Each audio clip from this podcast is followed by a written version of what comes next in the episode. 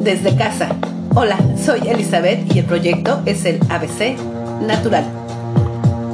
Continúo leyéndote algunos fragmentos del cuento El Delfín, historia de un soñador, escrito por Sergio Bambarén. Es la segunda y última parte que te comparto. Página 57. Mientras recorría los océanos, prosiguió el viejo delfín, confuso y desalentado. Empecé a pensar que la idea de perseguir un sueño a mi edad había sido un error, que habría sido mejor permanecer junto a mis compañeros aguardando la muerte. De repente, cuando me disponía a dar media vuelta y regresar, oí una voz. Sospecho que tú también la has oído, agregó, volviéndose hacia Daniel. Sí, contestó este, feliz de compartir su secreto con alguien que no se burlara de él, la voz del mar. En efecto, asintió el anciano delfín, embargado por la emoción. Me dijo que era preferible perseguir los sueños, por viejo que sea uno, que renunciar a ellos.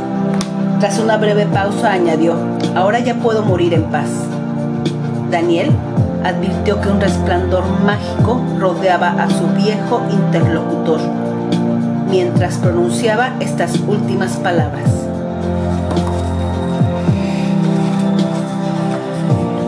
Página 64.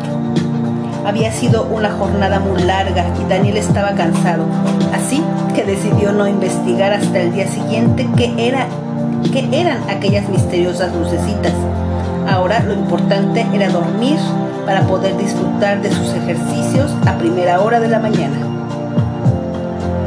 La perspectiva de realizar mis ejercicios mañana me produce la misma emoción que cuando me deslicé sobre una ola por primera vez, hace mucho tiempo. Pensó sonriendo, lo he hecho diez mil veces y probablemente lo haré otras diez mil. Sin embargo, sé que jamás me cansaré de ello. ¿Por qué? Existen cosas que no puedes ver con los ojos debes verlas con el corazón y eso es muy difícil. Por ejemplo, el descubrir que en tu interior anida un espíritu joven. Avanzaréis los dos juntos, con tus recuerdos y tus sueños, tratando de hallar un camino a través de esta aventura llamada vida, procurando sacar siempre el máximo provecho de ella Así tu corazón jamás se sentirá cansado ni viejo. Qué bello. Ahora, página 73. Daniel relacionó las lucecitas de la isla con las luces que había visto iluminar la negra silueta que parecía pasarse sobre la superficie del agua y que se dedicaba a matar a los delfines y a destruir el mar. ¿Habrá llegado el fin de mi, de mi viaje? Se preguntó. ¿Acaso voy a morir? En ese momento el mar habló de nuevo. En el lugar hacia el que te diriges no hay sendero ni caminos. Debes guiarte por tu intuición para alcanzarlo. Has seguido las señales y al fin has llegado a tu destino. Ahora debes dar un gran salto hacia lo desconocido y descubrir por ti mismo quién tiene razón, quién está equivocado, quién eres tú.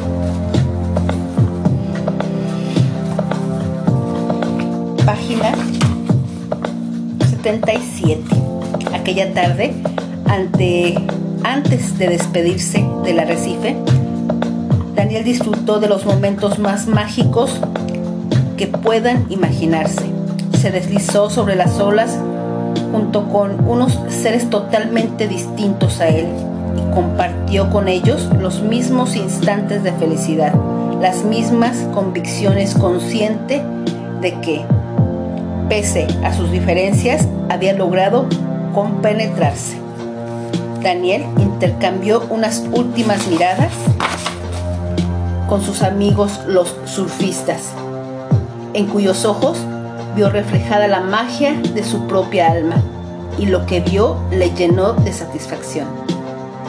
Había descubierto el auténtico objeto de su vida siguiendo sus propias normas, pese a que sus compañeros le habían dicho mil veces que no funcionarían.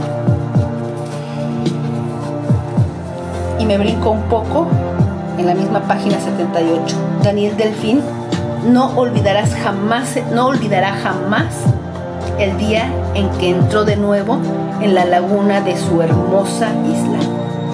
Era el mediodía de un día cálido y soleado, y al regresar a su amado hogar después de una larga ausencia no pudo evitar derramar unas lágrimas. Los primeros delfines que le vieron llegar por poco se desmayan. De repente, la rutina cotidiana de la comunidad se vino abajo.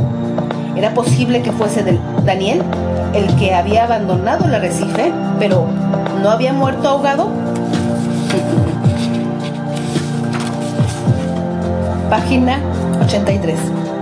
Os aseguro que podéis ser tan felices como deseéis. Lo único que debéis hacer es soñar para recordar quiénes sois. Nunca es demasiado tarde para comenzar de nuevo. Explícanos qué debemos hacer para soñar, Daniel. El secreto de la vida plena y feliz, dijo Daniel lenta y pausadamente, reside en aprender a distinguir entre los tesoros auténticos y los falsos.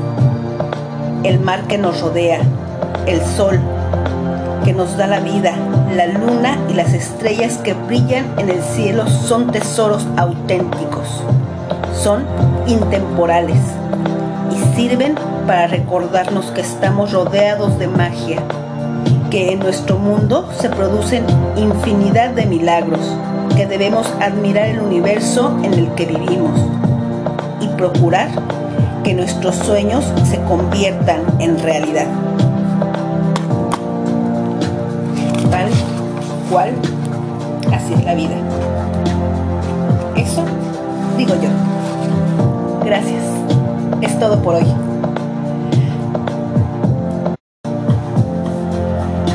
y aún faltan tres hojitas con el final final, pero prefiero que tú busques el cuento o que mejor, encuentres dentro de ti cuál es tu sueño, cuál es y será tu historia.